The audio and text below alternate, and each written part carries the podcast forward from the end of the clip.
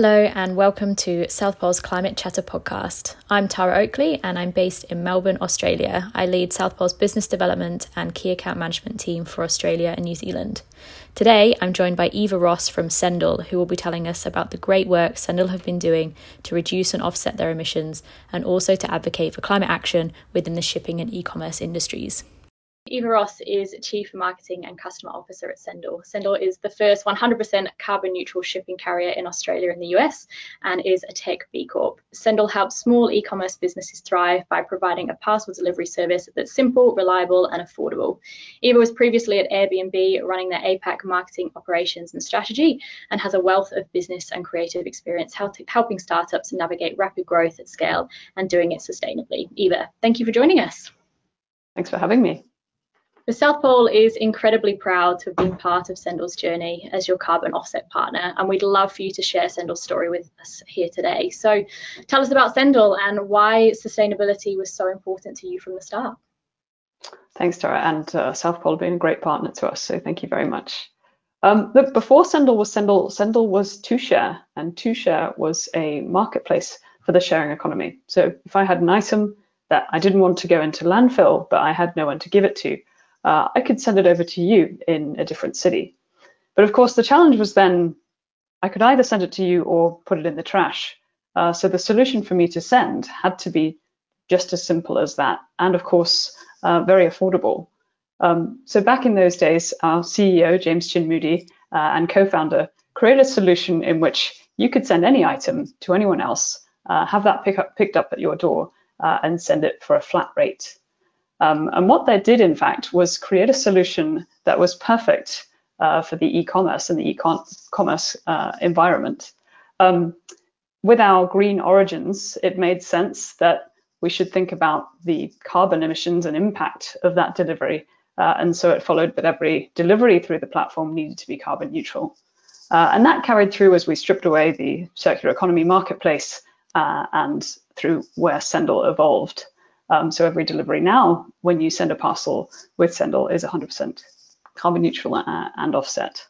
Um, and, and, we've been so blessed to have uh, our James, our CEO and leader, uh, be someone who's so uh, on board with our mission uh, and concerned with shipping that's good for the world uh, and keeping that in mind um, as we expand.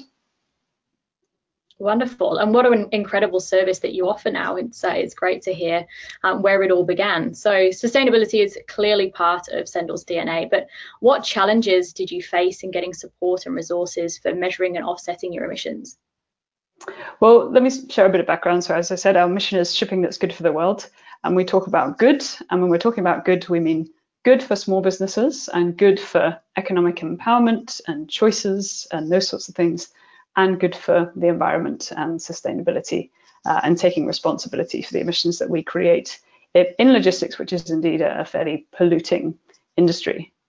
Um, one of the very hard parts to calculate is what is the emissions of a, a, single parcel or a single item that you've ordered online and had delivered to your home. Um, so we had to think about, well, how is this item traveling? Um, is it going to go in a one ton truck? Is it going to go on an aeroplane? Uh, and, and, what would be the emissions and the contribution of that single parcel or single kilo uh, as a whole um, when it makes that journey. Um, so we you know, work with a lot of partners to try and estimate what that would be, uh, and of course considered you know what is that contribution versus uh, if you had bought uh, an item rather than shared the item uh, and and started to look at the emissions and impact through that lens. Um, over time, we've, we've expanded that and, and started to look at what those emissions are when we're operating in the US and when we're using more ground services and when we're starting to expand other operations. Um, but that's been, been a challenge getting to that final number. Uh, and I think we probably overestimate those emissions just to ensure that we really are covering um, the offsets that we create in that process yeah, it's not a not an easy thing to do, but um, thanks for persevering, and, and now you can obviously uh, move forward uh, and make these parcels carbon neutral, which uh, is incredible. So thanks for putting in the legwork to get there. Um, now, how do you engage your clients on the topic of sustainability, and do you find that they actually understand carbon neutrality and offsetting emissions? Look, I think um, when we first started, so as I said, we've been doing this for about five or six years now. Um, I think there was an association of green equals more expensive.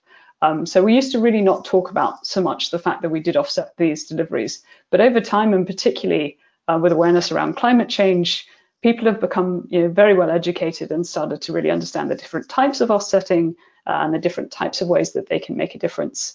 Uh, so now it appears much more in our marketing materials and in the information that we share. Uh, and in fact, each year we ask uh, the, the Sendler community of senders to vote on the carbon emissions project that they'd like to invest in. Uh, so we'll give them a, a variety of choices from um, decarbonisation and sustainability projects across different areas in the world uh, to make a selection. Through that voting process, they, they make the choice, uh, which is really wonderful. And then they're able to use those materials and share them with their customers. Um, and often, you know, we find these businesses have worked so hard to source uh, a sustainable product uh, and to think about sustainable packaging uh, that it only makes sense that that carries through to the delivery and, and the last mile as well. Uh, so it becomes a very core part of their business proposition and their and really that first experience uh, when an item arrives to their customer and, and a story that they can tell.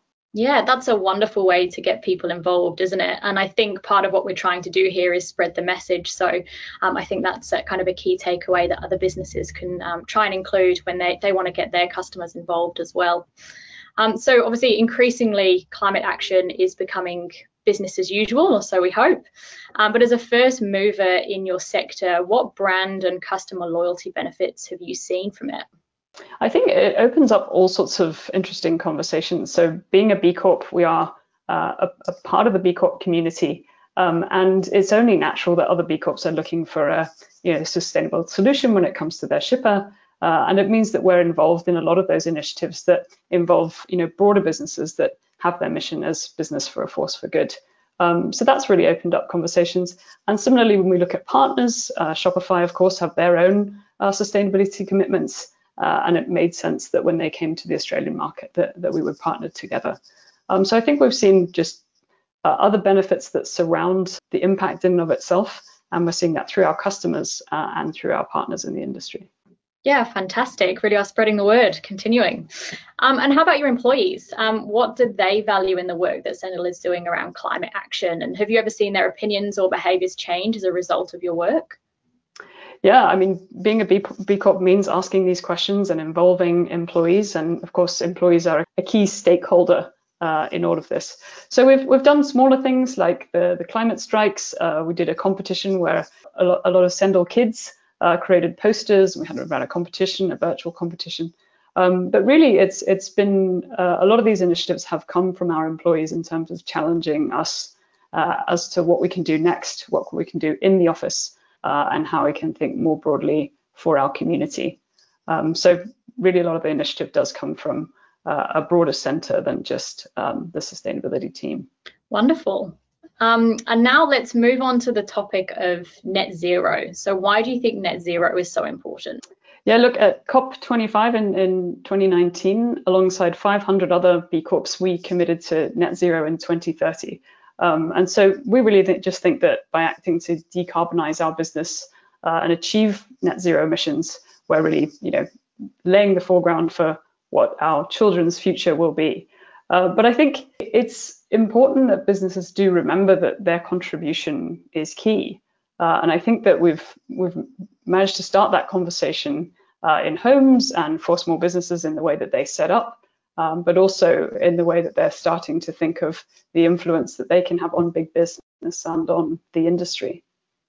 And having been carbon neutral for so long, what was it that prompted you to take the first steps uh, and aim for net zero? And maybe you could explain, explain a little bit about any challenges that you might have faced internally to take this next step as well.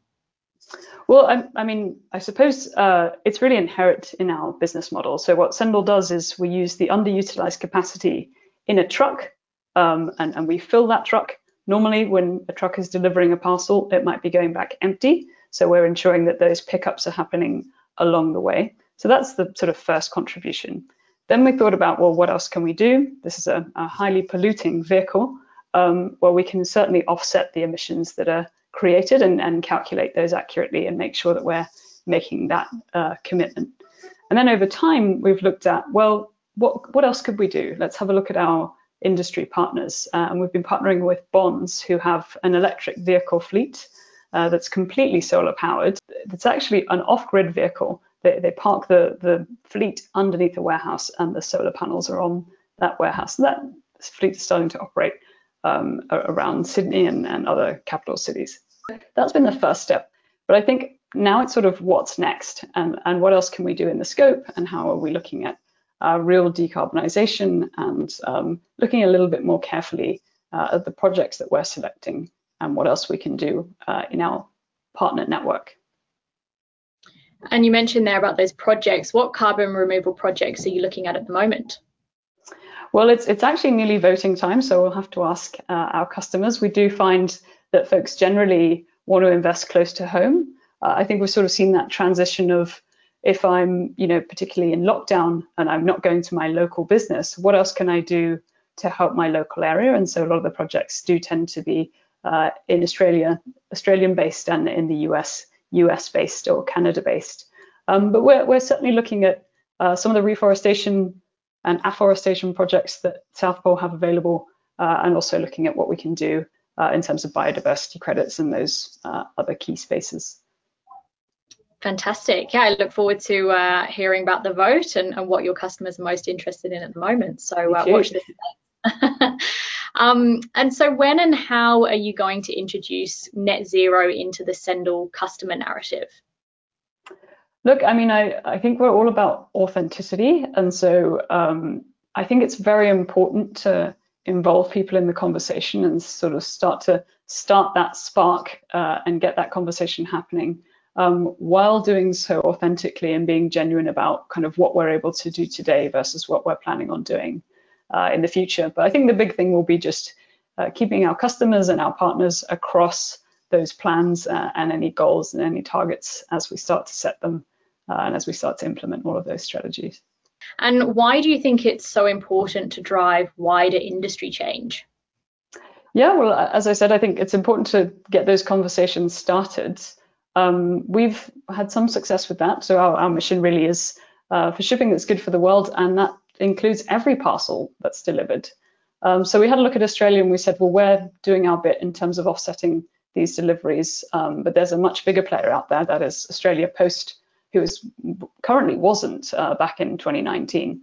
Um, so we set up a campaign where uh, we offset a million of Australia Post's parcels for them, and we also challenged them and went out and asked them to start doing the same, uh, which incredibly they did, um, which is very exciting. And it's, you know, I think it's just a great example of how a, a business can take a step like that and uh, and challenge the industry to make that change.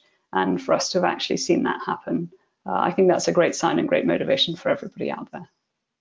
Yeah, that's an incredible story. And I'm always so happy when a Sendle parcel arrives through my door because I know that it's a carbon neutral product. So I very much look forward to the day when every bit of post that turns up, I can kind of guarantee um, that it's carbon neutral and uh, and feel good about that. So uh, thank you for, for sharing that part of the story with us as well. So um, finally, what's next for Sendle? You've done so much already. Yeah, I mean, certainly the lead up to, to COP26, uh, we'll be doing a few things, so do keep an eye out. Um, we're hiring a sustainability director, which is very exciting. I think just really shows our, our real com community commitment uh, and what we're doing uh, in the sustainability space and just making sure that uh, there's a team member that's really coordinating all of the councils and, and all of the processes that are happening uh, in that space. Um, and look, I think we're, we're uh, making real investments in the US uh, this year and where we can move the green narrative in the States, I think uh, is definitely of interest to us now. And we'll continue to, to keep doing that. Beautiful. Well, thank you so much for answering all of my questions today. And uh, I very much look forward to uh, continuing on the Sendle journey and see where you guys uh, are in a few years' time. Thanks again. Uh, thank you, Tara. Looking forward to it. Thanks for listening to this episode of South Pole's Climate Chatter podcast. Wherever you are on your climate journey, our sustainability experts can help you take the next step. For more information, visit southpole.com or find us on social media.